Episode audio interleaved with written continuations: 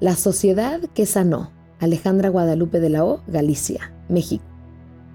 No fueron los cambios los que determinaron nuestro futuro, sino el cómo decidimos afrontar lo que las revoluciones pasadas trajeron consigo. Las nuevas tecnologías llenaron la brecha porque supieron construir puentes, donde antes novedosos dispositivos nos hacían volar lejos. Estaban ahora métodos que supieron afianzar nuestra raíz. Arte, naturaleza, historia, curiosidad, amor.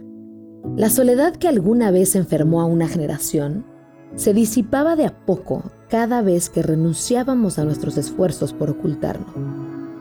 No fue fácil, pero comenzamos a trabajar en todo aquello que nos mantenía atados, indolentes, muertos. Con miedo miramos dentro y al salir nos encontramos. Segundo, yo quería ser aviador de Marcelo Romero Hernández, México. Yo no pude hacer lo que quería. Nunca. Mi familia me sometió toda la vida y fui un estúpido en hacerles caso.